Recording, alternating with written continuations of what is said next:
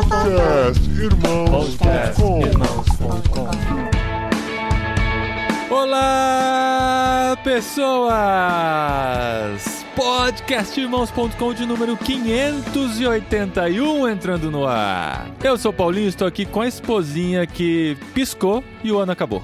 Inclusive, oi gente, tudo bom? Feliz ano novo pra vocês, feliz Natal. Inclusive, esse podcast, gente, é um podcast assim muito confuso pra gente, né? É. Porque aconteceu tanta coisa nesse ano, tanta coisa, É. que aí eu fico pensando como que a gente vai conseguir compilar tudo que aconteceu em um ano. Sabe que eu tenho a o dificuldade podcast? de pensar? Eu tava pensando no que falar nesse episódio, eu falei, será que tem coisa nova pra falar? Novidades? Ah. Porque a gente já entrou no modo No modo nativo? É, No modo no modo, essa é a nossa rotina? vida. É. Acabaram as grandes novidades, se bem que assim, não é a mesma coisa que a gente viver no Brasil, onde a gente viveu a vida toda. Estamos completando, completaremos, né, em abril, três anos morando aqui na Espanha. Mas assim, as coisas já entraram na- nos eixos, né, já entraram na rotina, a nossa vida, nossos relacionamentos. Sim, mas apesar de que a gente tem novos relacionamentos por aí, Sim, isso é muito bom. Sim, tem coisas novas acontecendo Sim, e tal. sim. E é por isso que a gente sempre faz aqui no fim do ano. E principalmente porque a Dri tem muitas coisas pra contar e eu vou no Muitas embalo novidades, dela muitas aqui. novidades. Você não tem muita novidade, mas eu tenho muitas É, novidades, sim. não, talvez eu tenha, mas eu tenho dificuldade de lembrar. Durante o É, é episódio a gente vai resgatando algumas coisas aqui. Porque no fim do ano a gente sempre faz essa nossa retrospectiva, uma retrospectiva mais pessoal, um pouquinho mais da nossa vida aqui na Espanha. Esse ano a gente falou pouco da Espanha, hein? Teve caixinha de perguntas e tal, que a gente respondeu perguntas, mas a gente quer contar um pouquinho mais pra quem gosta de ouvir as nossas histórias, nossa realidade. É um programa de um pouco de resumo do ano, do podcast, é um fechamento, tá bom? Que a gente faz já há alguns anos aqui. Você está convidado pra nossa sala pra encerrar o ano de 2023 ouvindo a gente aqui, conversando com a gente. E assim, a gente tem tema pra caramba aí dentro do podcast, nesse último ano que aconteceu. Se você é ouvinte novo, bem-vindo aqui ao nosso podcast. É. Se você já é ouvinte antigo e quiser reouvir os outros podcasts e quiser pular esse, tudo bem, fica à vontade. Mas eu só quero falar uma coisa pra vocês. A gente vai falar muita coisa sobre a nossa adaptação aqui na Espanha, sobre como é a questão de educação, novidades, como a gente. sobre alguns temas de pautas que a gente gravou aqui no podcast, como a gente se preparou pra essas pautas e também sobre a nossa preparação mental, psicológica, sentimental e financeira pra gente passar as nossas férias no Brasil. Então, olha só, se você quiser ouvir esse programa, tá aqui, vem com a gente.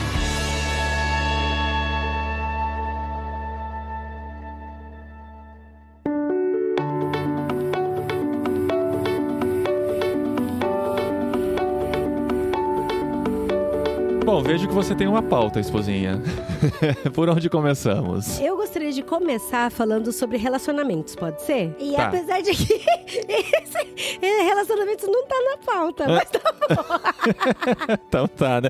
É, gente, pra quem não sabe, a gente às vezes tenta montar uma pauta pro podcast só pra guiar a nossa conversa. Mas geralmente é só pra gente pensar no tema e depois quando a gente começa a falar, vai conectando uma história à outra. E é por isso que sai desse jeito que você ouve aqui no nosso podcast, né? Não, inclusive sobre esse negócio de pauta, uma curiosidade que o pessoal pergunta pra gente às vezes no particular é como que a gente se prepara. Inclusive a gente ouviu ontem, né, de um amigo nosso que também ouve o nosso podcast, como que a gente se prepara, como que a gente se organiza pra gravar podcast com os nossos convidados. Então assim, eu vou, vou, vou pular e deixa eu, segura, segura aí o relacionamento, marido, segura. É, Quem tá ouvindo aí, segura, Tá segura. mão. A gente, por exemplo, quando é podcast de livro, a gente, obviamente, lê o livro, faz algumas marcações, o que a gente acha importante a gente falar sobre aquele tema. Algumas pesquisas Algumas sobre o pesquisas. autor. E a gente também conversa com outras pessoas e fala, ah, o que que você acharia interessante falar sobre isso e tal. A gente tem o nosso grupo da cabine, a gente pergunta muita coisa na cabine sobre o que o pessoal gostaria de ouvir sobre determinado tema. E aí a gente conversa com o autor e fala, ó, a gente gostaria de falar sobre esses. Esse foi o highlight que a gente teve, assim, de mais importante do seu livro. Você gostaria de acrescentar alguma coisa e tal, não? Oh, peraí, do que você tá falando? Do, do literário? A gente conversa com o autor? Não, de tema de podcast Ah, que tá. não é do literário. Você falou, quando a gente vai gravar sobre um livro, eu fiquei, nossa, eu não lembro de ter falado com a Agatha Christie. nesse último episódio. Acho que ficou devendo essa chamada. Não, verdade. ver- Não, então vamos lá. Então vamos abrir assim. A gente tem o podcast literário, que a gente vai falar daqui a pouco também. Ah, E tem os nossos podcasts normais, que você fala de regular, né, amor? Eu Os nem sei como que você regulares. fala. Os regulares, que também envolve livros. Então a gente também falou sobre alguns livros tá, tá. é. nesses podcasts regulares. Eu acho que nesse ano, os episódios que a gente falou sobre livros fora do literário foram conversas com os autores, amigos nossos que estavam lançando livros, né? Então Sim, foi sim. nesse sentido que a gente entendi o que você tá querendo dizer. É, e lá. aí a gente faz essa linha de raciocínio, porque assim, gente, a gente aprendeu muito com esses caras, muito assim. Sim. Então, volta lá no nosso ano e dá uma olhada nesses podcasts que estão, assim, incríveis mesmo. A gente aprendeu muito, muito mesmo. E com relação ao podcast literário, óbvio que a Aham. gente lê os livros. Tá, aí sim entra aquilo que eu falei, faz uma pesquisa sobre o autor, vê alguns comentários na internet pra saber o que, que as pessoas que leram, né, estão dizendo. Tem alguns booktubers, né, que são pessoas que fazem comentários depois do livro pra gente aprender também e saber o que, que as pessoas estão dizendo sobre aquele livro, né? E a gente tem a nossa parceria com o Clube Ictus e a gente tem um grupo dessa parceria, a gente discute dentro lá, sem dar spoiler, sem dar as nossas impressões, porque a gente realmente, as nossas impressões vão pro ar durante a, gravação, Sim, assim. sim. É, Então a gente- fica todo. Então eu- foi muito constrangedor, por exemplo, pra nossa querida Carol ouvir as nossas impressões novamente sobre a Agatha Christie, sabe? Inclusive, quando a gente tá lendo, eu tento não fazer comentários com a Adri, ela não fazer comigo, pra gente fazer durante a gravação. Às vezes saem alguns comentários ah, eu antes, dei né? um spoiler do último livro, né? É, amor? você Foi contou. mal. Mas para as reações nossas serem verdadeiras, né? Enquanto a gente tá gravando sobre o livro. Não, isso é verdade. E aí a gente gosta também de dar as nossas opiniões, de também criar um debatezinho, né? Um falou isso, outro falou isso. Eu tive essa impressão dessa e o Paulinho teve outra impressão. E, gente, eu acabo falando muito nos podcasts literários. Gente, a Adri sempre fala eu antes de gosto. cada gravação, É ela fala: esse aqui eu vou verdade. falar pouco. Esse eu Gente, vou. eu- esse eu vou falar. Mas até os livros que eu não gosto, eu acabo falando muito. Não, é normal, gente. E assim, a gente gosta muito de ouvir a sua participação, né, Adri? O Tan e a Carol também sempre falam: não, você tem que falar. Se você não falar, não é literário, né, gente? Não, não é a mesma coisa. A característica do literário é ter a Adri derramando sua opinião e seu aprendizado daquele livro. Então, a gente gosta muito. Não, e eu gosto tanto, porque toda vez que eu termino de ler um livro, mesmo que não é do literário, eu tô lendo A Criança Amaldiçoada, do, que é tipo uma continuação do Harry Potter. Não foi a J.K. Rowling que Que você escreveu. descobriu depois que já tava na metade do livro, né? achando que era da J.K. Não, Rowling. não, não, eu achava mesmo. Eu tava com 30% de livro. Gente, isso aqui não tá parecendo muito escrita da J.K. Rowling. Tá né? muito esquisita. É. E aí, depois que eu fui me tocar, porque eu tô lendo Kindle, né? Então eu não fico a capa toda hora ali na frente. E aí, depois que eu fui me tocar, que, tipo, a J.K. meio que apadrinhou o livro, mas não foi ela que escreveu. E aí eu fico louca pra comentar. Eu fico, gente, alguém, por favor, comenta esse livro comigo, porque a gente não vai ter o. Tem que fazer o- a leitura compartilhada lá no Ictus, É né? verdade. e eu também tô lendo a continuação da Ana de Avoleia, do, da Anne Whitney, da série lá, da Anne Whitney. E eu fico também, sa- sabe, procurando, porque realmente isso é um- uma coisa que eu gosto muito Você de tá em ler. abstinência de literário, né? Como a E gente só vai ter episódio em é. fevereiro, você tá lendo livros que ninguém mais está lendo no Ninguém momento. mais tá lendo comigo. Ah, isso é verdade. Mas é sempre bom, porque daí eu acabo comentando com as crianças e eles ficam super interessados, né, amor? Aham. É mó bonitinho. Eu lembro quando eu li Jane Eyre com ele, é, eu li sozinha, né? Não li com eles. E aí os nossos café da manhã eram recheados das histórias de que eu tava lendo dos livros. É.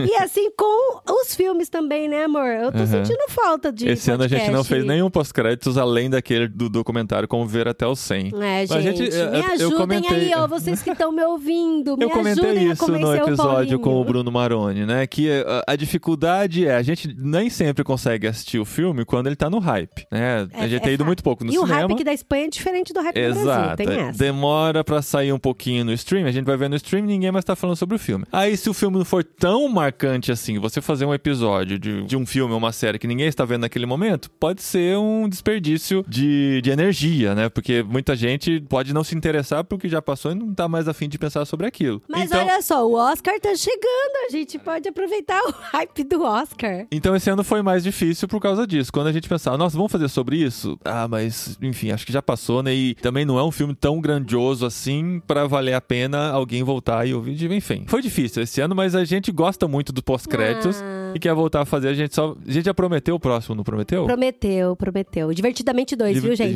Isso, vá, É. esperamos que seja bom e a gente consiga ver no cinema e dê pra fazer logo assim que o filme entrar. Não, ó, e por falar em cinema, eu queria que vocês entendessem. Não é que a Espanha não acompanha o hype do Brasil. Acompanha, tipo, o lançamento mundial. Mas a gente já falou em outros programas que aqui o cinema é dublado. Então só tem uma sessão por Legendado. semana, legendada. Não é toda semana que E tem. não é toda É. semana que tem, não é toda semana que tem. E às vezes ele escolhe um filme assim, tipo, nada a ver, Casa Blanca, sabe assim?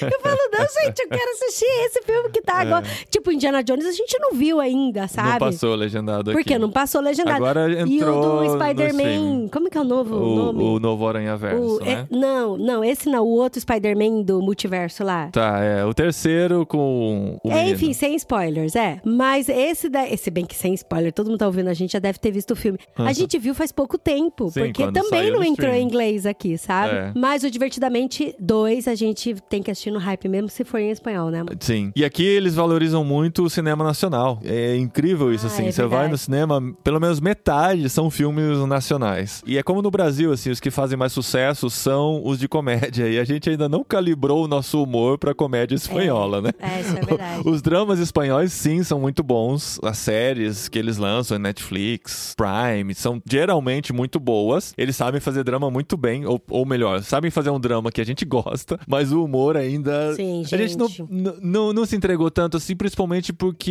eu acho que faltam referências nossas, né? Então eles vão fazer É. muitas referências, eles vão fazer muitas referências a coisas que a gente não viveu. A humoristas antigos, a situações antigas que no Brasil a gente pega, mas aqui a gente ainda não tem essa cultura do passado, né? A gente pega mais a cultura do presente, mas recuperar essa cultura do passado é mais difícil. Então, talvez por isso que a gente ainda não esteja tão calibrado com o humor espanhol. E você tava contando sobre, né, como a gente faz os episódios. Você quase não participa do jet lag, porque foi uma coisa que a gente combinou aqui, né? Quando a gente criou esse novo modelo, eu falei, Dri, eu vou te liberar desse pra não ser mais uma responsabilidade sua, né? e pra um deixar o compromisso convidado seu. falar mais que eu, né, gente? Não era essa a intenção, mas você está dizendo. E aí, assim, ficou minha parceria diretamente com o Gustavo. Mas pra gravar os jet lags, quando é com entrevistas com pessoas que vivem em outro país, eu procuro saber o mínimo dessa pessoa pra eu reagir também às histórias. Geralmente o Gustavo faz o contato, que é ele que conhece mais fazedores de tendas pelo mundo. Ele faz o contato, me passa uma breve descrição. Ah, a pessoa foi pra tal país pra estudar, viveu algumas experiências lá, às vezes pincela algumas, mas não dá detalhes pra que a reação durante a gravação seja fiel, seja verdadeira, né, seja real e o programa fique mais interessante. Então é mais ou menos assim que a gente se prepara pra gravar o jet lag, que na verdade é preparação nenhuma, né? É só ter o contato mesmo com a pessoa. Não, e aí o que eu faço assistindo as minhas séries, lendo meus livros, vendo os nossos, os meus filmes de Natal romântico, porque o Paulinho não me acompanha nessa, viu, gente? Não? Eu che- Ele assistiu um filme de Natal romântico até agora. Olha só, É. vamos ver se eu vou conseguir convencer É, ele porque de assistir a hora mais. que você assiste, você tá fazendo outra coisa. Eu É tô verdade, trabalhando e é tal. verdade. Não é o horário que a gente separa pra assistir alguma coisa, né? Mas assim como eu termino o filme, venho correndo contar pra ele o que eu achei, ele faz isso com os podcasts jet lag. Sim. Então é muito engraçado. Sim. E ele fala: Nossa, Adri, essa história dessa pessoa é muito legal. Ó, aconteceu isso, Às aconteceu vezes eu aquilo e conto algumas coisinhas só pra despertar o interesse, pra depois ela ouvir editado lá e ter as surpresas também, porque se eu der todos os spoilers, perde a graça ouvir o episódio, né? É, isso é verdade, gente. E tá muito bom. Os podcasts jet lag, assim, estão muito, muito, muito bons mesmo. Ó, outra coisa interessante desse ano, né, além do conteúdo que a gente continua produzindo semanalmente, podcast e tal, já estamos com 18 anos de podcast, 19, né, de podcast sendo produzidos. A gente também tem investido muito nos cortes, né? Como nós gravamos pelo Zoom, a gente acaba tendo o vídeo também do episódio, que a gente não utiliza ele todinho porque não é interessante. Dá uma que dá muito trabalho, outra que pouca gente vai assistir na frente da TV, só ver cabeças falantes sem muita interação numa mesa nem nada, é, é outra coisa. Mas para alguns cortes vale a pena a gente separar algumas falas, algumas reflexões, algumas histórias interessantes para colocar no YouTube e no Instagram. No Instagram, os cortes que vocês veem lá geralmente são uma versão reduzida do corte que a gente coloca no YouTube, porque no YouTube dá para colocar um pouquinho mais, dá para colocar uns 4, 5, 6 minutos, dá para colocar até mais que isso, né? Mas a gente faz uma versão maior para você ter o raciocínio um pouco mais completo. E no Instagram, como é uma coisa de vídeos mais rápidos, a gente faz um corte menor e coloca no Instagram. Então, se você nos segue no Instagram e ainda não assina o nosso canal no YouTube, que é o Cortes do podcast irmãos.com, o caminho mais curto é irmãos.com/cortes. Entra lá, digita no navegador, você vai ser direcionado para o nosso canal do YouTube. Lá você pode assinar e ter os conteúdos maiores dar um pouquinho mais de visualização pro nosso canal lá que ainda está crescendo aos poucos, desenvolvendo, ganhando uma força bem lentamente, como tudo que a gente faz, né? Sempre um trabalho de longo prazo, de muito investimento para conseguir ter um retorno razoável. E isso tem me obrigado a me arrumar melhor aí nos podcasts, porque por exemplo, agora tá frio, então eu estou nesse exato momento de pijama e touca. e aí eu falei, não, é porque a gente não tem vídeo. É. E eu até brinquei com a minha amiga Safira, porque ela também teve um podcast que ela tava de cabelo coque, preso e tal, sem maquiagem nem nada. Aí o último ela falou, não, agora eu preciso de um corte para recuperar minha dignidade. e aquela e semana foi tão arrumada, né? difícil né? que a gente gravou e editou o episódio que eu não consegui fazer o corte naquela semana para poder publicar. Eu falei, mas a, a Safira se arrumou tanto e ela falou coisas tão legais, eu preciso preciso separar um tempo. E o corte da fala dela acabou saindo duas semanas depois da publicação do episódio. Deu um rebuliço corte, no Instagram. O corte da dignidade é. dela, né? Mas deu um rebuliço no Instagram, porque as pessoas, quando. Eu tava com muito medo de fazer um corte daquele episódio que a gente falou sobre racismo, né? E aquilo ser entendido fora de contexto. Então, o corte que eu fiz. Eu fiz dois cortes da fala dela e publiquei. E eu tentei deixar um raciocínio um pouco mais completo, para ficar um pouco mais entendível, mas mesmo assim teve gente que só assistiu o corte e deu sua opinião baseada em algo incompleto. Então tem esse perigo também, né, de colocar os cortes. Apesar de pra gente estar claro o que ela está dizendo, mas faltando o contexto do episódio todo e até do livro que a gente comentou, do livro da Jacira, correm sérios riscos. E até tendo esse contexto, esses riscos acontecem, né? Tem gente que vai criticar lendo o livro, ouvindo o podcast, vendo o corte, porque não concorda com a nossa maneira de enxergar o mundo. Então isso, a isso nós estamos suscetíveis e a gente compra essa briga porque a gente confia nessa luta, né? A gente nós nos sentimos chamados para essa luta também. Enfim, a gente tá aí fazendo esse conteúdo aí na internet já há tanto tempo, porque nós acreditamos no que fazemos, né? E se você ainda não sabe do que a gente tá falando, tem dúvida, entra lá na página inicial, irmãos.com. Muito fácil. Tá no seu trabalho? Sim, é um site que aba, a gente acabou de lançar aí. é, tem faz... pouquinho, pouquinho tempo no mercado, né, amor? 20. Para fazer as contas para quem não sabe, né? A gente lançou em 98, estamos em 2003, ah, 2023, um quase 2024. Já estamos completando 26 anos do site irmãos.com. O podcast veio depois. E aí você abre uma aba aí clica irmãos.com nessa aba. E aí você vê na página principal tem os últimos vídeos dos últimos cortes lançados, os últimos podcasts. Tá bem bonitinha a página inicial. Tá bem gente. legal. Inclusive, gente, tem os devocionais do Max Lucado que uh -huh. a gente ainda coloca lá. Sim.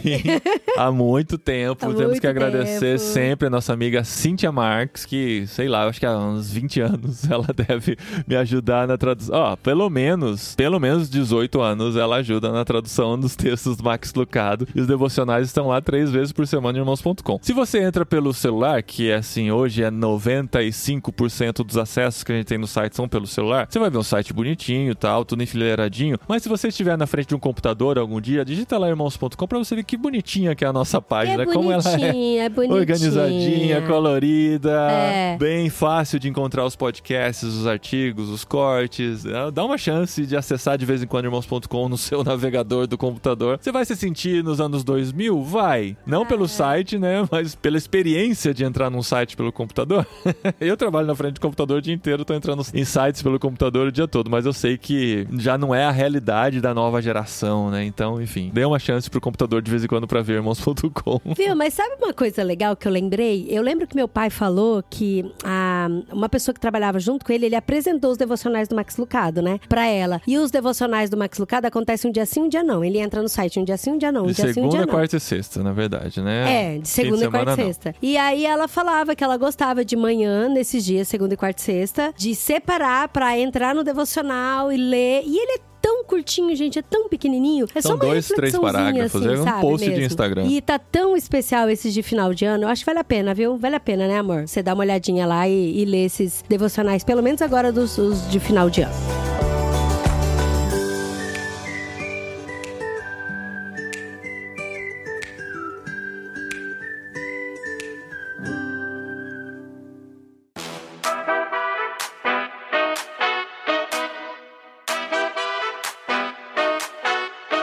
Muito bem, esposinha, vamos comentar um pouquinho de como foi a nossa vida nesse ano na Espanha, 2023. Eu lembro que no episódio do ano passado, que a gente fez no fim do ano, a gente falou que foi o ano um pouco mais vivido, porque foi o primeiro ano, assim, que a gente tirou as máscaras de fato, né, da pandemia. Então, 2022, a gente já começou um pouquinho mais tranquilo, um relacionamento um pouco maior com as pessoas, mais próximos, de estar mais na casa das pessoas, receber gente aqui, sem o medo, né, da pandemia, sem o medo do, do vírus mortal. E esse ano aqui parece que a gente esqueceu totalmente de como era viver durante a pandemia. Já vivemos, entramos numa vida de fato normal, né? Como a gente vivia antes. Gente, é esquisito que até nos hospitais você não precisa de máscara mais. Então, Sim, assim, sim. eu, eu É. lembro que a gente foi no hospital levar o André pra fazer uma consulta e eu falei, gente, nem no hospital Sim. o pessoal usa máscara Há mais. quanto tempo que a gente não põe uma máscara mesmo, assim, né? Hum, Parece um passado lembro. É. muito distante. Então, assim, o ano passado, 2022, foi marcado por isso. 2023 já tá marcado mais por uma normalidade, né? Por uma nova rotina, nova não, mas por uma adaptação mais intensa à nossa nova rotina aqui na Espanha. Nós já estamos pensando mais próximo ao pensamento espanhol, já estamos reagindo mais como os espanhóis, já estamos usando expressões espanholas traduzidas para o português que às vezes não fazem sentido no português. A gente já usou o dar igual tantas vezes no nosso podcast que É porque pra mesmo, gente é tão verdade. natural.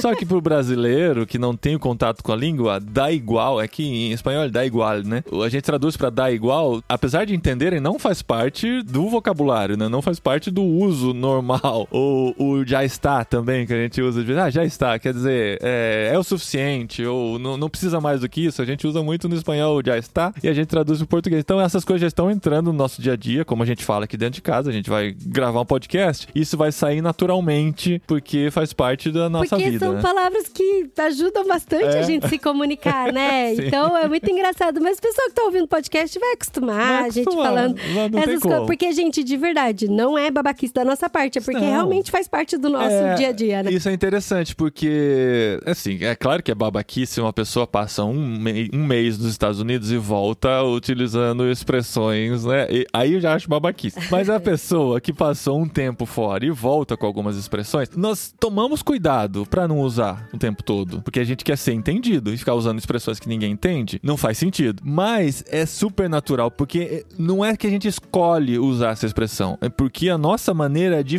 pensar e de falar, a estrutura em que nós pensamos, está mais próximo agora do outro idioma, porque é o idioma que a gente usa no nosso dia a dia. Então a cabeça ela começa a mesclar e apesar de a maior parte do tempo a gente conseguir entender a estrutura daquela língua e que nós devemos estar presas àquela estrutura para poder se comunicar melhor com as pessoas daquele idioma, muitas vezes essas conexões vão acontecer e vão escapar algumas expressões, tanto falando espanhol que vem do português, quanto falando português que vem do espanhol. É super natural. Gente, e é tão engraçado, por exemplo, pros nossos filhos, né? Outro dia eu tava conversando com meu filho mais velho e eu falei, filho, você lembra da, da fulana de tal e tal? Inclusive que a gente vai receber aqui, visitar, vai vir visitar nossa casinha, que linda, que delícia.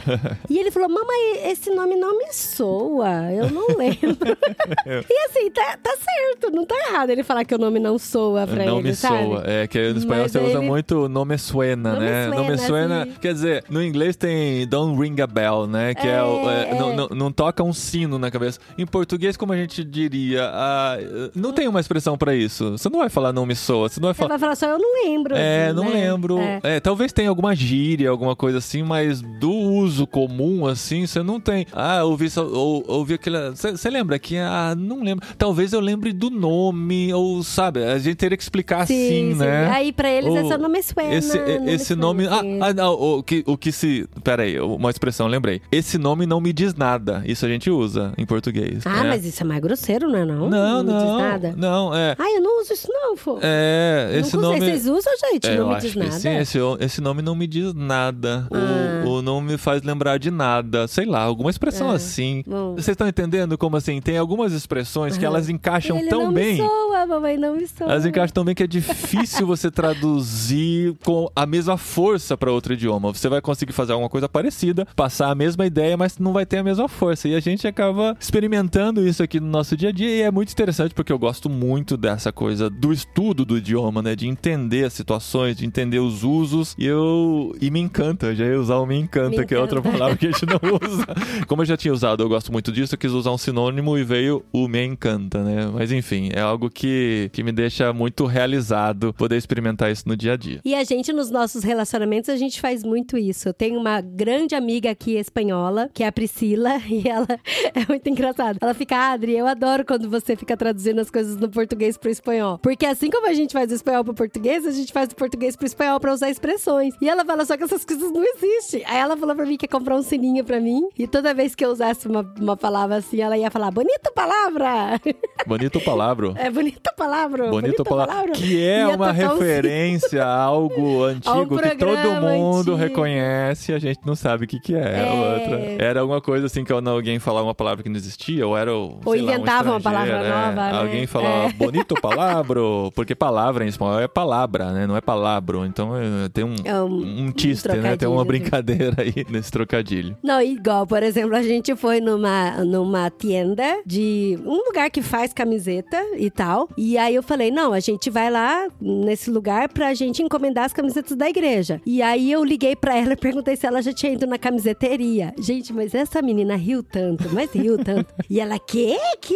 Que? Aí depois ela foi me buscar de carro lá, né? Na loja. Aí ela chegou, ela falou pra mim: Ah, então você tava na camiseteria. E começou a rir. Eu falei, ai, gente, mas é uma palavra Não legal, é camiseteria. Se faz se camiseta, faz camiseta, camisete- camiseteria, né? Devia ser camiseteria. Porque daí a gente falou, como que é uma tienda de camisetas? Uma tienda de camiseta. Tá, mas tienda não- que é as camisetas, sabe? É, porque pra gente, tienda é loja, a gente traduz por loja. Então Sim, não é uma sim. loja de camisetas, é um lugar onde faz camisetas. Também não dá pra chamar de fábrica de camisetas, porque não é uma fábrica, é Não, onde, uma é onde se estampa. Uma fábrica. É onde se estampam é. as camisetas, né?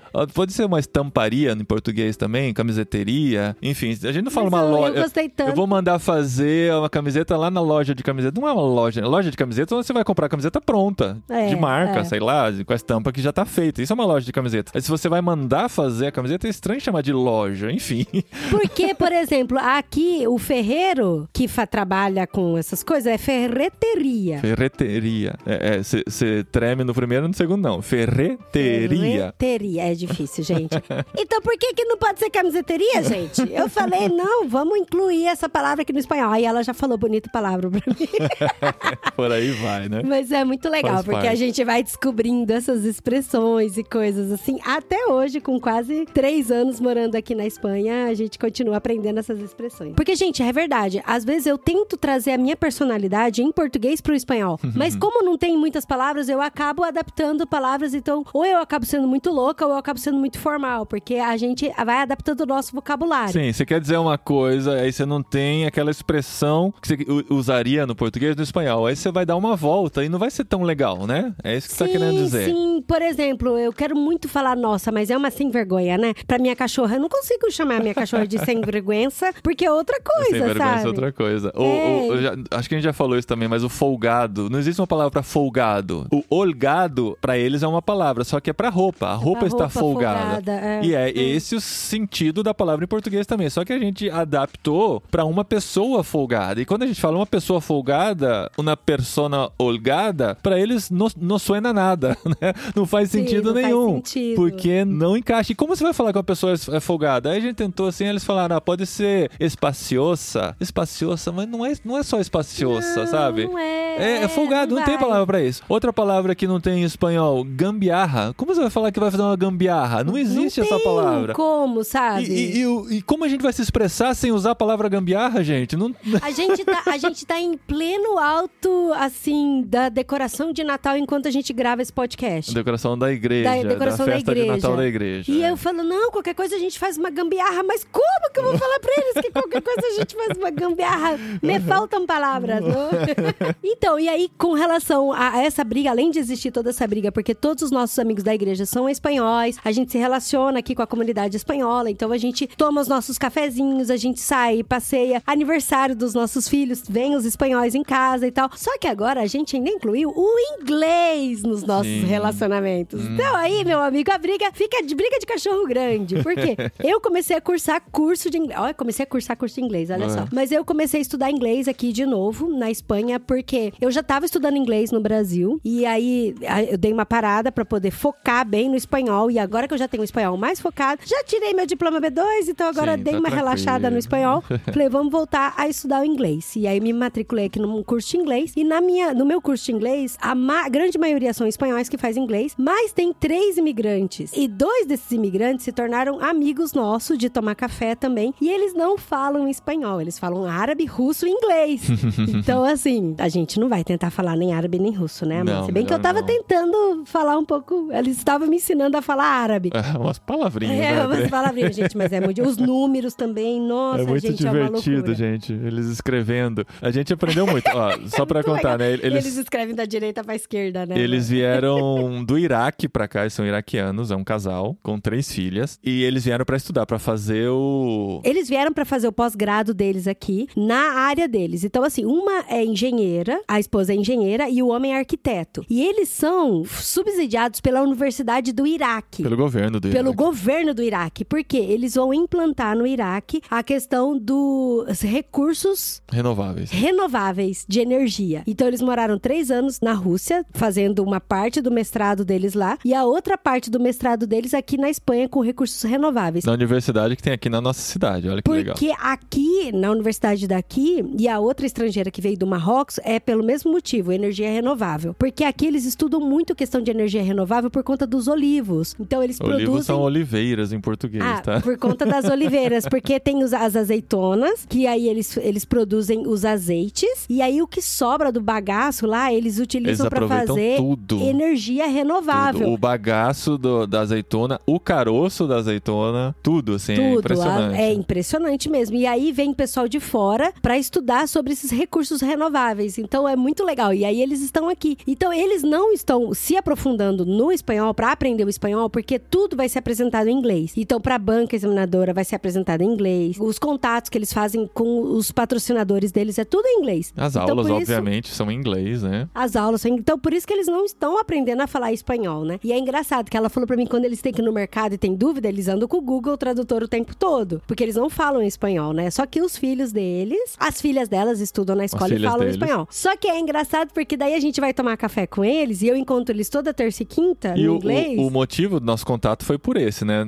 Uma das filhas deles começou a estudar com o nosso filho e a gente viu eles perdidos lá e tal, sem falar espanhol. Nos oferecemos para ajudar a princípio. Depois veio a aula de inglês, que eles começaram a estudar na mesma classe da Dri. E aí rolou essa aproximação. Então a gente tá bem próximo deles, assim, de tomar café junto, de se encontrar algumas vezes e tal. Mas aí isso tem sido uma experiência muito interessante, porque eles são um casal muito diferente de tudo que a gente já conheceu. Sim. E assim, de tudo que a gente já viu. Porque eles são árabes, São eles muçulmanos. são muçulmanos. Então a gente tá aprendendo a- a bastante com a cultura deles, entendendo bem a cabeça deles e fugindo daquele estereótipo de que as pessoas têm do muçulmano árabe, né? Aham. E é muito legal de ouvir deles, assim. Engra- Engraçado que a gente levou uma amiga espanhola nossa que queria praticar o inglês também pra tomar café com eles. E a primeira pergunta dela foi: Nossa, eu estou muito surpresa por saber que você é engenheira formada. Então, que você pode estudar no Iraque, sabe? E eles moram em Bagdá lá. E ela falou: Não, claro, a mulher lá estuda, faz faculdade, Trabalha. tem, trabalha. Então, assim, Porque é vai um- é quebrando um- esses é. paradigmas, né, amor? E, e o legal, assim, é que eles já deixaram bem claro desde o início, porque a gente fazia perguntas, né? Como eles faziam pra gente, a gente fazia pergunta pra eles. Aí a gente falava assim, ó, diz pra gente se chegar a algum ponto que a gente tá fazendo perguntas demais do que vocês gostariam de responder. Ela falou, não, a gente Ai, gosta muito que dela. vocês façam perguntas, porque as pessoas têm medo de perguntar. E nós somos pessoas normais, a gente quer que as pessoas saibam que nós somos que pessoas normais. é normal. Então vocês podem perguntar o que quiserem. Então a gente já teve conversas sobre fé, sobre religião, sobre Carne, né, amor? Ca- é, sobre vida na Espanha, como que é eles como imigrantes aqui, que assim, né, na roupa deles, né, na cara deles, fica óbvio que eles são imigrantes. É diferente que a gente, às vezes, se a gente não abrir a boca, eles não percebem que nós somos imigrantes, né? Se bem que aqui na cidade acho que todo Você mundo já sabe. percebe pela sua altura, né, amor? É. Não tem ninguém da altura do Paulinho. É, até que tem, às vezes tem, mas não é normal. Mas Não é enfim. normal. Então a, a experiência de imigrantes deles, sem falar o idioma, com as suas roupas e suas caras bem marcantes de Oriente Médio, a experiência deles é totalmente diferente da nossa. Então, assim, é uma troca muito interessante que a gente tá tendo e, E é a uma amizade que dá- estamos A muito gente dá felizes. muita risada e dá risada alta na cafeteria. É muito engraçado. Porque daí agora eu estou descobrindo a Adriana em inglês, sabe? Eu falei, gente, como É que eu vou outra. ser eu em inglês? Aí tem que buscar expressões em inglês. É muito engraçado. Tá sendo uma experiência bem interessante, assim. Sim, sim. Essa foi uma das grandes conquistas desse ano, eu acho. Essa nova amizade que a gente tem com esses novos amigos. Por favor, orem por esse relacionamento. A gente se colocou à disposição deles, temos ajudado no que é possível. E enquanto eles estiverem aqui, que deve acabar no meio do ano que vem, né? O tempo que eles podem estar aqui, pelo visto. Apesar do desejo deles de continuarem, mas vai depender de vários outros fatores. Então, enquanto eles estiverem aqui, que a gente seja bênção pra vida deles de verdade. E a gente também tá desenvolvendo bastante relacionamento com os brasileiros que chegaram aqui. Uhum. Eu sei que a gente já contou, assim, já pincelou a história da Marina, que ficou aqui na Espanha há um tempo e a Marina teve que voltar pro Brasil. E a Marina foi uma porta de entrada. Eu queria que você. Não sei se você tá ouvindo, Marina, mas a gente tá com saudade de você, viu? e a Marina foi uma porta de entrada pra gente ter acesso aos estudantes aqui que estão na universidade da nossa cidade. Porque não sei se a sua igreja é assim, de ter bastante criança, ter bastante adulto, mas jovens na faixa etária dos 20 aos 26, aos 30, ter muito pouco Sim. né? Então aí a gente sempre ficava perguntando como que a gente vai ter acesso a esses jovens universitários. Mas o fato da nossa igreja ser assim é simplesmente pela circunstância em que ela nasceu. Nasceu com casais que se juntaram e eram casais que tinham ou filhos filhos pequenos, pequenos, né? ou sem filhos. Quatro, quatro casais, mais algumas pessoas que se aproximaram, tinham filhos pequenos. Então esses filhos cresceram, muitos deles estão na adolescência e chegaram outras famílias com filhos pequenos. Então a gente tem essa faixa, né? Desde bebês até os 15, 16 anos. Depois tem um buraco dos 16 até o primeiro casado com filhos, que deve ter uns 30 anos. Uns 30 e poucos Então anos. a gente é. tem esse Uhum. buraco aí. Com a chegada desses jovens brasileiros na universidade, que não nenhum deles era cristão, a gente conseguiu por meio da Marina se aproximar deles, convidá-los para fazerem parte do nosso relacionamento e por meio desses relacionamentos eles conheceram a igreja e muitos deles estão participando. Então a gente tem assim um novo ministério de jovens dentro da igreja com quem a gente está trabalhando e a gente está servindo a eles também, não só dentro da igreja, né? tem muitos que não estão na igreja que a gente está servindo também aqui na cidade. Então a gente está vivendo esse momento muito especial de chegada de para cobrir essa lacuna, né, de jovens da igreja, de basicamente jovens brasileiros.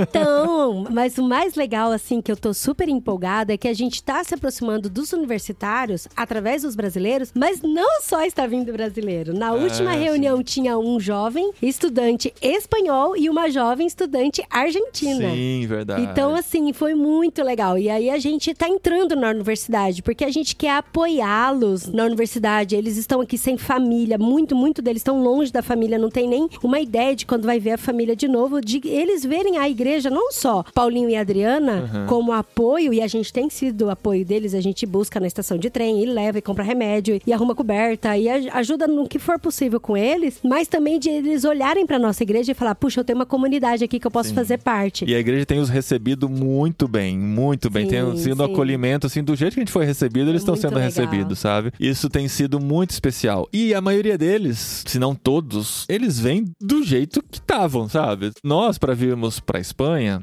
a gente teve uma preparação, a gente conversou com muita gente, estudou muito, já tinha os podcasts que a gente conversava com muita tal, gente. é. Mas é porque a gente se muito. decidiu com Sim, o tempo, A né? gente Tem se preparou. A maioria deles, eles ficam sabendo que eles vêm pra Espanha dois meses antes. É uma loucura, Quando sai o gente. resultado da seleção que eles participaram lá. Aí eles vêm do jeito que estão, com o conhecimento que têm, sabe? E chegam aqui perdidaços, né? Os outros que estão há mais tempo acabam dando uma ajuda e tal. Mas a gente se viu nesse papel de poder ser de uma maneira família pra eles aqui. Isso tem sido muito especial pra nós. Esse ano foi muito legal pra isso. Estamos andando com mais de 10 deles, né? Hoje, assim, de, de relacionamento constante, de fazer coisas juntos. Todos que chegam a gente leva pra fazer um tour na cidade, apresenta os pontos interessantes, apresenta a história da cidade, um pouco da história da Espanha, pra eles se sentirem parte disso, não serem só pessoas que chegam aqui e vão tirar o máximo de proveito que podem da universidade e às vezes só desenvolver traumas, né? E aquela coisa, né, de viver longe da família, viver numa realidade totalmente diferente, às vezes só leva traumas de volta pra casa. A gente quer que É, seja uma é experiência verdade. completa, conhecendo gente, conhecendo a cultura, imersos de fato, não só entre brasileiros, mas misturados. Enfim, esse é o nosso papel aqui, trabalhando com esses jovens amados brasileiros. E a gente também continua se relacionando com os espanhóis, né, Sim, amor? sim, que é o nosso foco, né? A gente veio aqui pra trabalhar com os espanhóis. Então, assim, meu, relacionamentos esse ano, assim, foi uma explosão, né? Amplificou muito com os brasileiros, com os nossos novos amigos árabes e com os espanhóis também, que a gente tem se aproximado mais, desenvolvido mais contatos com pais de amigos dos nossos filhos na escola e por aí vai. Então, assim, estamos muito felizes, não nos sentimos sozinhos, porque temos muita gente pra caminhar junto e da mesma maneira que nós entendemos que estamos abençoando essas pessoas de alguma maneira, também somos muito abençoados com a presença, com a companhia desses amigos, tanto na igreja quanto fora da igreja, pessoas que a gente tem contato. Foi um ano muito especial e a gente quer cada vez mais, a gente quer cada vez mais se relacionar, conhecer gente e poder compartilhar um pouquinho desse amor que Deus nos dá com as outras pessoas também.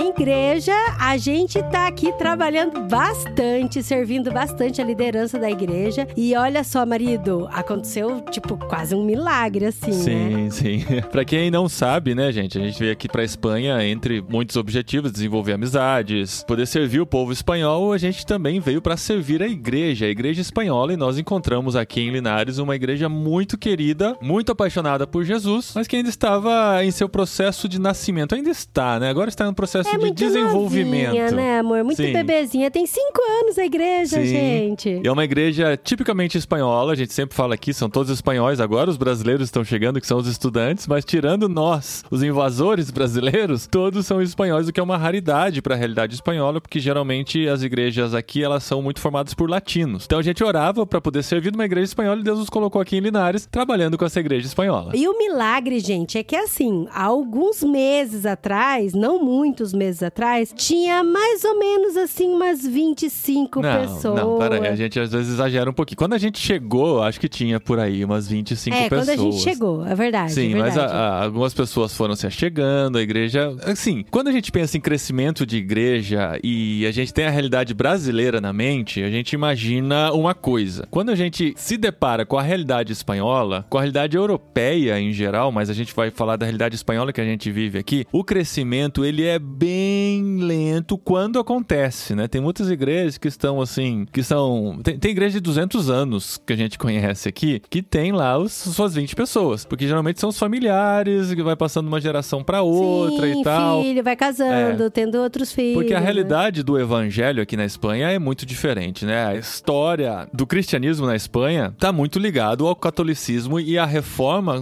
quase não chegou por aqui, né? Muito pouco. Então, quando a gente fala sobre crescimento, os espanhóis em geral nem sabem muito bem o que é ser evangélico, o que é uma igreja evangélica, né? O que eles conhecem como cristianismo é o catolicismo, o catolicismo histórico, enfim, que a gente já teve bastante contato com ele no Brasil de alguma maneira. Mas Inclusive, a gente já até contou várias histórias aqui no podcast sobre como eles não têm ideia do que é Sim. ser evangélico, né? Então, eles não têm, assim, muito conhecimento realmente sobre o que é uma igreja evangélica, E né? quando você fala dessas 20 pessoas, a igreja estava crescendo tal, estava nascendo, né? Mas no fim, mais ou menos assim, na virada do ano passado para esse ano, Deus começou a dar um crescimento. Começaram a chegar familiares não cristãos de algumas pessoas da igreja que chamaram outros, que chamaram outros. E quando a gente conta o que está acontecendo para outros missionários que estão na Espanha, eles falam: o que está acontecendo na igreja de vocês é algo muito atípico para a realidade espanhola. Então, durante esse ano, o milagre que aconteceu, a gente mais que dobrou de tamanho. Gente, tá, Mais que assim, dobrou. tá muito bonito, tá muito É, gostoso, né? No começo do ano tinha umas 30, 35 pessoas em cada celebração. Agora, nesse fim de ano, a gente tá entre 70 e 80 pessoas participando do culto. E outra coisa muito legal, a gente se reúne numa escola, né, num colégio católico, curiosamente, e essa escola decidiu ampliar o salão e possibilitar que nós continuássemos pagando o mesmo A valor mesma coisa, gente. pelo aluguel do salão. Então, assim, o e o salão, salão cresceu.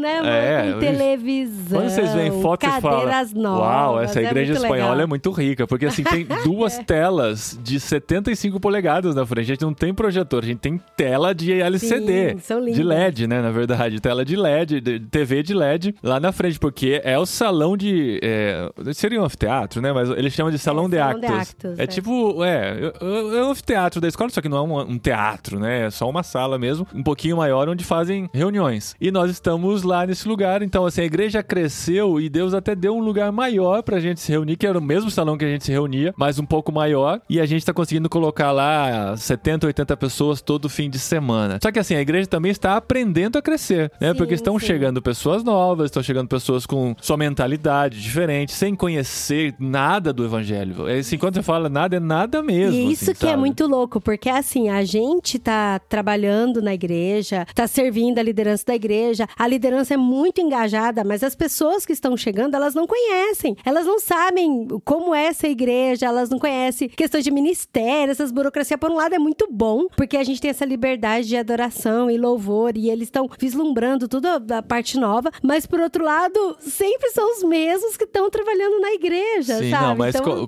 com- com as novas conversões, com as pessoas Sim, chegando, sim. a gente tem mais pessoas envolvidas e até o nosso desafio, como Desafio, liderança, né? né? É, Porque nós, exatamente como isso. liderança, fazemos muita coisa. Por quê? Porque somos os que tinham pra fazer lá. Com a chegada de novas pessoas, além da recepção, né, da receptividade que precisamos ter com eles, do discipulado, do caminhar junto, do ensinar a palavra de Deus, nós já estamos colocando e passando algumas dessas responsabilidades que temos. Então, assim, tem esse processo não tão simples de passar a outras pessoas coisas que nós fazemos. Conseguir trabalhar na mente que eles não vão fazer do mesmo jeito que nós fazemos, Sim, sim. mas nós vamos andar junto, trabalhar junto, mostrando a importância de fazer com excelência, mas ao mesmo tempo respeitando a individualidade, respeitando a forma de fazer de cada um. E é nesse momento que nós estamos. Então a gente está terminando esse ano no tema igreja em Espanha, maravilhados, assim, andando em nuvens, porque nós estamos Sim. vendo Deus trabalhando num solo seco, num solo árido, num solo cheio de espinhos. E, e ver Deus fazendo isso nos enche de alegria e poder fazer parte disso é muito especial. E as histórias, gente, são assim, de encher o coração, de transformação de vida das pessoas mesmo, sabe? O pessoal falava, ah, esse fulano eu até conhecia ele, ele não era assim, ele tá muito diferente. Mas é, é, tá é cuidando incrível. da família, É. tá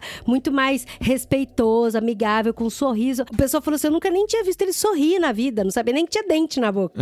e agora tá super diferente, sabe? Sim, um cuidando da louco, família, é. cuidando dos filhos, sabe? Então são várias, várias histórias, várias assim, dentro desse microcosmo que a gente vive aqui, mas pensar que Deus está trabalhando e ver a transformação de vida de pessoas e saber que nós estamos de alguma maneira fazendo parte disso, sabe? Isso enche o nosso coração de alegria mesmo e a gente finaliza esse ano muito feliz por esse presente que Deus nos deu, né? Muito mais do que nós esperávamos. Nós viemos, a gente tentou se preparar muito para a realidade espanhola em todos os sentidos, né? Cultura, língua e igreja também. Porque quando a gente falava com outros amigos que já trabalharam ou trabalham na Espanha, sempre nos prepararam. Vem com outra mente, vem com outro coração, sabendo que a- o crescimento não é do mesmo jeito que acontece no Brasil nos últimos anos. Vai ser mais um crescimento parecido talvez com os anos 70 e 80 do Brasil, quando o evangelho ainda estava sendo difundido, né, no- dentro da realidade brasileira. Aqui é, é algo talvez parecido, mas com uma cultura bem diferente, muito mais arraigada em suas tradições. Então, ver isso acontecer é algo realmente fenomenal, fenomenal. A gente é muito agradecido a Deus e quer que vocês agradeçam a Deus junto com a gente por essa grande dádiva e orem para que Deus nos dê sabedoria a nós, né? Nós não temos um pastor, estamos orando por um pastor, inclusive, que possa trabalhar um pouco mais algumas coisas da visão da igreja, né? Todos nós hoje, né? Nós somos missionários, mas nós não somos 100% dedicados à igreja. As outras pessoas da liderança também têm seus empregos, têm seus trabalhos. E nós oramos por um pastor, então estamos fazendo com o coração, com muito desejo de fazer bem feito e orando para que Deus frutifique. E ele está fazendo isso. E além da gente, assim, tá super empolgado com a igreja, com o crescimento das pessoas que estão chegando na igreja, a gente também tá indo pra cidade, né? A igreja Sim. tá indo pra comunidade. Então, todo ano no Natal aqui, a prefeitura, ela disponibiliza alguns palcos, alguns espaços de expressão artística que tem a ver com o Natal, né? E esse ano a nossa igreja se inscreveu pra participar como uma expressão artística. E olha só, a gente Fomos foi aprovado! Sim, e neste legal, Natal, olha que legal. Aí a gente falou: não, agora temos o espaço. O que, que a gente vai fazer, né? Como que a gente vai compartilhar um pouquinho da vai ter mensagem? Duas horas de um lugar super nobre aqui Uma na passagem cidade. É. onde todo mundo vai pra ver as decorações de Natal, vai passar por nós. Então nós vamos ter duas horas pra fazer uma interação, uma expressão cultural. E o mais legal é que a gente quis fazer algo bem espanhol. E como entre as pessoas que chegaram na igreja nesse ano, nós temos de famílias diferentes, pessoas que não se conheciam. Que não se conheciam, exato. Duas bailaoras de flamenco e são professoras de dança flamenca também. A gente pensou, meu, elas dançam tão bem. Nós queremos expressar um pouquinho da nossa arte. Nós temos uma mensagem pra passar. Falamos com elas, elas super animaram e nós vamos ter apresentações de flamenco com músicas flamencas cristãs de, Natal. Olha aí, eu nem sabia que isso existia, gente. Pois é. Olha só. E aí a gente falou, não, peraí, como que dá pra incrementar isso um pouquinho mais? Você sabe o André, o André que gravou com a gente o- há dois episódios, o Jet Lag, junto com o Hugo e o Gustavo, o André, nosso amigo missionário aqui na Espanha também, ele faz um trabalho de clown. O que que é clown? É aquele palhaço, mas não é palhaço de circo, né? Aquele palhaço que, assim, tem a cara pintada uma, uma pintura mais suave e tal, o nariz de palhaço, mas uma roupa um pouco mais parecida com roupa de gente mesmo, que faz interação com o público. E nós convidamos o André pra vir aqui, ele estará com a gente no Natal e ele vai fazer essa interação com o público junto com as dançarinas de flamenco. Então vai ser uma apresentação artística de interação entre eles, com o público, com a mensagem que vai ser falada. Então, estamos muito animados com isso porque as portas estão se abrindo na cidade, né? Sim, gente, a gente tá bem animado, porque imagina uma cidade onde as pessoas nem sabem direito o que é o evangelho. E nem o E a Natal gente tá direito, lá, e vai. nem o Natal assim, direito mesmo, né? Acaba É. sabendo, né? Pela tradição católica, pelos, Pelos beléns, né? é, pelos Os presépios, presépios, que são é. montados em alguns pontos da cidade ou das cidades. Ai, gente, os da presépios estão tão bonitos. Sabia que esse ano tá tendo competição? Competição de- Campeonato de, de presépios? Aqui em Sim, aqui em Linares? Por isso que tinha aquele aberto lá no centro da aí. cidade. Ah. Olha só, marido descobrindo informação É, não, agora. tem. Então, assim, eles têm uma ideia, mas a mensagem principal, né, a gente quer pregar. Então, pra você ver, acompanhar um pouquinho do que está sendo o Natal da nossa igreja nesse fim de ano, siga também o, o Instagram da nossa igreja, é C29 Linares, não é Linhares, tá? É Linares, sem H mesmo, porque não tem, se fosse Linhares seria com N. Seria com N. com N com tio, mas é Linares o nome da cidade, C29. Linares, procura a gente lá pra vocês acompanhar um pouquinho e de vez em quando ver a gente por lá também. A gente faz as transmissões ao vivo, tem as fotos, tem as divulgações dos cultos. Eu sei que né, vocês não vão poder participar presencialmente, mas às vezes podem assistir alguma coisa ao vivo. Eu tô pregando lá uma vez por mês praticamente, então se vocês quiserem me ouvir falando espanhol, a Adri de vez em quando também dirige, a gente tá tocando, estamos envolvidos em tudo, batendo escanteio, cabeceando e tentando Sim, passar a bola sim. um pouquinho pras outras pessoas que estão chegando também. E como a igreja quadriplicou de tamanho, vocês vão ver, assim, nas transmissões, como tem muita gente passando na frente da câmera. Mas a gente tá dando um jeito nisso. Tamo né? lá.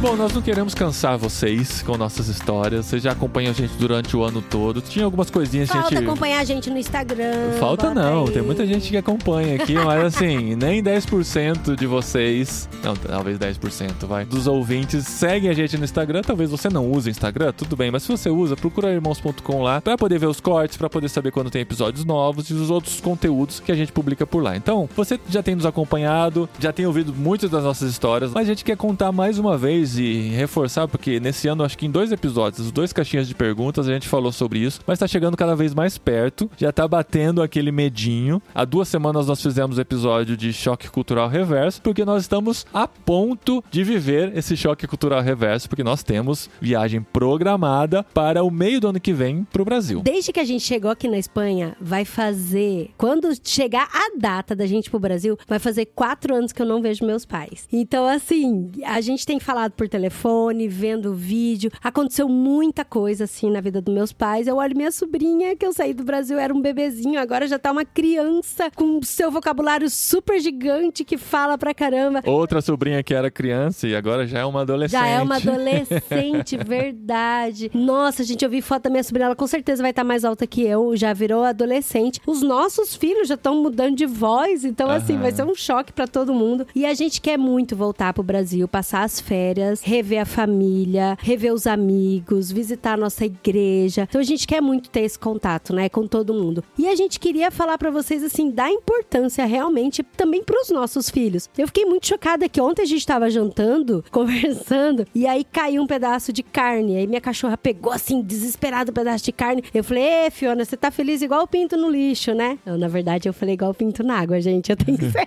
ah, então eu tenho que explicar todo o contexto agora. Eu tenho que ser honesta com vocês. Eu falei, ei, Fiona, você tá feliz igual o pinto na água, né? E porque eu achava que a gente no, em Campo Grande falava feliz igual o pinto na água, mas aí o marido me corrigiu falando que não, Dri, é igual o pinto no lixo. E os meus meninos, eles riram muito e eles ficaram chocados e eles não conheciam essa expressão, sabe? eu falei, uau, caramba, e é coisa que todo mundo fala no Brasil. O né? Gustavo usou essa expressão no episódio do jet lag da semana retrasada com o Hugo. e aí a gente percebeu que eles estão crescendo sem essas expressões espanholas. Ai, tá ah, vendo? é normal, gente. A falta que a novela faz aqui em é. casa, ó. Porque quando eu tava assistindo a novela. Não, mas eu nem sei se a nova geração usa essa expressão. Pode ser uma expressão de gente mais velha também, que é normal. Mas é, é, é, é normal, é gente. Eles vão perder muitas expressões. O que o, as crianças, adolescentes estão falando no Brasil, dificilmente eles vão acompanhar. Sim, o, mas... o vocabulário deles vai ser muito parecido com o nosso vocabulário. Coisas que a gente usa aqui, eles vão entender. Né? Mas tem coisas que vão chegar no Brasil, eles vão ficar pensando, nossa, o que, que é isso? O que, que isso quer dizer? Meus é, pais nunca gente, falaram isso. Até os youtubers dele não são mais brasileiros, né? É, porque eles gostam. É, pois é. É muito engraçado. O youtuber favorito do meu filho é um polonês, não, é, é um belga. É belga. É um belga que Falando fala inglês, inglês com sotaque. Mas enfim, mas isso deu um estalo assim na minha cabeça que eu falei, caramba, a gente tem que voltar pro Brasil, não só pra gente revisitar os nossos parentes, pra gente revisitar os nossos amigos, mas para eles revisitarem a cultura Sim. materna deles, não, né? Pra eles é muito mais fácil perder os vínculos do que para nós. Para nós acaba perdendo também. Você fica muito tempo sem falar com um amigo, a gente vai se afastando, né? Então quanto mais longe a gente tá de ideias, de pensamentos e tal, mais difícil é de se conectar depois. Mas para as crianças e adolescentes isso é muito mais intenso. Esse vínculo, mesmo assim, falando de vez em quando com os nossos pais, por WhatsApp, por Zoom, o que quer que seja, os vínculos vão se perdendo porque a vida deles aqui é outra. Eles estão vivendo, estão se relacionando com outras pessoas. Então, assim, é recomendável por todos os estudiosos e missionários que, que pensam né, sobre a vida no exterior, é recomendável de tempos em tempos voltar ao seu país de origem para restabelecer vínculos, para matar saudade, principalmente com relação aos vínculos familiares, para que não se perda de neto com avós e assim por diante. E é por isso que nós precisamos e queremos muito, e assim, na nossa cabeça a gente já colocou que a gente vai para o Brasil em julho e agosto desse ano. E você pode fazer parte disso. Nós queremos mais uma vez fazer o apelo aqui se você sente o desejo, entende a necessidade e quer participar do nosso ministério dessa maneira, você pode contribuir para essa nossa viagem no meio do ano que vem. Inclusive, gente, eu achei tão assim, tocou tanto meu coração, eu fiquei tão emocionada, porque a gente comentou isso no podcast do Caixinha de Perguntas e um casal, amigo nosso de São Paulo, ouviu e ela falou: Dri, eu quero abençoar a vida de vocês com uma passagem para uma pessoa e ela tá assim, depositando aos poucos por mês e ela falou: até a vinda de vocês eu vou ter o dinheiro completo para uma pessoa. E isso, assim, encheu tanto o meu coração. Não só porque, claro, vai aliviar pra caramba a gente financeiramente, porque tá alto, tá muito, muito caro Sim. o preço do, do, dos bilhetes pra ir pro Brasil. Esse ano subiu demais. Assim, Nossa, eu vi uma notícia, gente, foi um dos é. anos que mais subiu o preço de passagens para viagens internacionais. Então, assim, ficou pesado, né? A gente vai pagar pra ir pro Brasil quatro vezes mais do que a gente pagou para vir pra Espanha. Muito caro, gente. Tá muito caro. Mas aí encheu muito meu coração, não só por isso, mas porque bate aquele medinho assim de que todo mundo continuou com a vida, seguiu com a vida no Brasil. Aí eu fiquei, ah, será que a gente ainda é querida, ainda é especial para algumas famílias e alguns amigos lá? E aí isso foi uma prova dela assim falando, não, pode vir que o Brasil ainda ama vocês, né? Sim. E aí eu fiquei super emocionada, sabe? Temos muita fé de que vai dar certo, Deus vai nos ajudar a levantar esses recursos, mas você pode fazer parte disso. Se você sente o desejo e quer de alguma maneira contribuir, a gente tem um Pix, que é no e-mail paulinho@irmãos.com, tá? É fácil de lembrar, paulinho@irmãos.com tem um Pix conectado a isso destinado para nossa viagem. Então, você pode contribuir e a gente já quer entrar esse ano em janeiro, no máximo fevereiro, comprando essas passagens para ter certeza de que a gente já tem essas passagens garantidas antes que comece a subida, né? Que as pessoas que estudam isso também, né? Eles sempre recomendam que a melhor época para comprar é quatro meses antes da viagem, que é quando historicamente as passagens atingem o patamar mais baixo antes de começar a crescer loucamente. Então, entre janeiro e fevereiro, nós queremos comprar essas passagens. Se se você sente o desejo de alguma maneira de contribuir, pix paulinho@irmãos.com. Quiser fazer de outra maneira, tiver outra solução, outra maneira de enviar dinheiro, entre em contato com a gente pelos nossos Instagrams, tá? Eu tô como Paulinho De Gaspari no Instagram, Adri como Dri, Dri De De Gaspari, Gaspari, ou Dri pelo Gaspari. mesmo de irmãos.com, a gente se fala por lá e combina um jeito. Gente, faça parte do projeto Família de Gaspari Férias Julho Agosto no Brasil. Isso. Vai ser muito importante pra gente, porque além de todos os gastos com os bilhetes, a gente ainda tem a nossa casa aqui na Espanha que vai ficar que a gente tem que continuar pagando. Tem que pagar aluguel, né? não dá pra Tudo tra- certo. entregar e tal. E a ideia é deixar alguém aqui na nossa casa, né, amor? Cuidando da nossa cachorrinha, enfim. É, Muitas e orem por isso coisas, também, que a gente ainda orem. não sabe o que fazer com a cachorrinha, tá? Temos algumas possibilidades, É. mas nenhuma concreta ainda. E estamos orando por isso. Tá bom, gente? A gente tem que agradecer muito por esse ano. Agradecer pela companhia de vocês, pelo carinho que a gente recebe, tantas mensagens carinhosas que a gente recebe no nosso Instagram. As pessoas que estão comentando e avaliando os episódios no Spotify. Isso é muito Sim, especial pra gente. gente. É tão legal, chega perguntas lá no Spotify. é eu tão leio legal. todos os comentários porque o Spotify faz a gente aprovar os comentários. Então, quase todos os dias eu entro lá, leio os comentários, aprovo, fico muito feliz. Então, faça isso, avalie, dá umas cinco estrelinhas lá pra gente no Spotify, no Apple Podcast também se pode avaliar e deixa um comentáriozinho, isso deixa a gente muito feliz e é aquela janelinha do céu que abre pra ver que realmente tá valendo a pena todo o trabalho, porque é um trabalho árduo, gente, A é um gente trabalho gosta de grande muito do que a dedicação. gente faz, mas a gente tem que Sim. ler muito, tem que É, estudar tem que se muito. preparar e se dedicar muito, né? No- na gravação, na edição. São praticamente dois dias da semana que eu invisto no podcast. Exclusivamente no podcast e, e nos cortes, em todos os desdobramentos que tem no podcast. Então, uma maneira de você demonstrar seu agradecimento é comentando, curtindo, compartilhando esse nosso conteúdo. E eu queria também agradecer o pessoal da cabine, que são os nossos mantenedores financeiros. Todo mês tá lá, firme, fiel com a gente, acompanhando o nosso projeto, comentando, ouvindo as nossas pitangas, os nossos choros. E assim, gente, eu queria agradecer de verdade. Vocês estão com a gente não só um apoio financeiro, mas um apoio emocional também, que é muito importante. Saber que tem gente que acredita e gosta do nosso trabalho, E se sabe? você quer contribuir mensalmente com o nosso trabalho, entre em irmãos.com/barra cabine. Lá tem as informações, as formas de participar. E a partir daí você vai ser convidado para participar da cabine no Telegram também. A nossa maneira de estar com contato mais próximo dos nossos queridos cabineiros mantenedores de irmãos.com. A gente vai fazer uma pausa agora nesse fim de ano, como já é tradição. É um tempo da gente curtir mais a família. Vamos receber amigos aqui em casa. A gente sabe que nessa época o número de ouvintes cai bastante, porque os ouvintes também estão com suas famílias, estão vivendo momentos Correndo, especiais. comprando presente de É. amigo secreto. Peru, tender, participando de Chester. encerramento da firma, É, aquelas né, coisas e tal. Então a gente faz essa pausa de três semanas, agora para Natal e Ano Novo, e mais uma semaninha de reestruturação que a gente tem no começo do ano, e volta com o que já vai virar tradicional, porque o ano passado a gente começou, esse ano a gente começou com isso, ano que vem a gente vai começar também com um episódio de Vem na Minha, com as nossas recomendações de filmes, séries, livros, podcasts. Música. Música e tudo da cultura pop que envolve o grande universo da família de Gaspari. É, isso daí, gente. tá? E depois, no dia 23, vai ter um jet lag especial que a gente já anunciou, que vai ser de caixinha de perguntas, em que vocês vão enviar perguntas pro Gustavo e eu respondermos durante o podcast. E na última semana de janeiro, um caixinha de perguntas do literário. Ah, esse eu vou participar, claro, livros, né? Sim. Vamos responder perguntas sobre nossa maneira de ler livros, como nós nos relacionamos com livros. Então, pode fazer perguntas também sobre o Clube Ictus, sobre o Discord do Ictus. Vai ser um momento pra gente conversar com nossos ouvintes. Então, são três episódios especiais em janeiro também, pra gente fazer esse aquecimento pro ano que está começando. É isso, gente. Obrigada por esse ano mais uma vez junto com a gente. Feliz Natal, feliz Ano Novo! Ou como dizem os espanhóis, Feliz Navidad. Próspero ano e felicidade. Sobe a música, porque não? A música que a gente mais ouve aqui na Espanha nessa época de Natal. Sim, gente. Até 2024, gente. Amamos vocês e muito obrigado por estarem sempre com a gente. Que 2024 também seja um ano de muita companhia. Nós amamos relacionamentos Sim. E queremos estar perto de E vocês. vamos ler juntos os livros do literário. Feliz Navidad.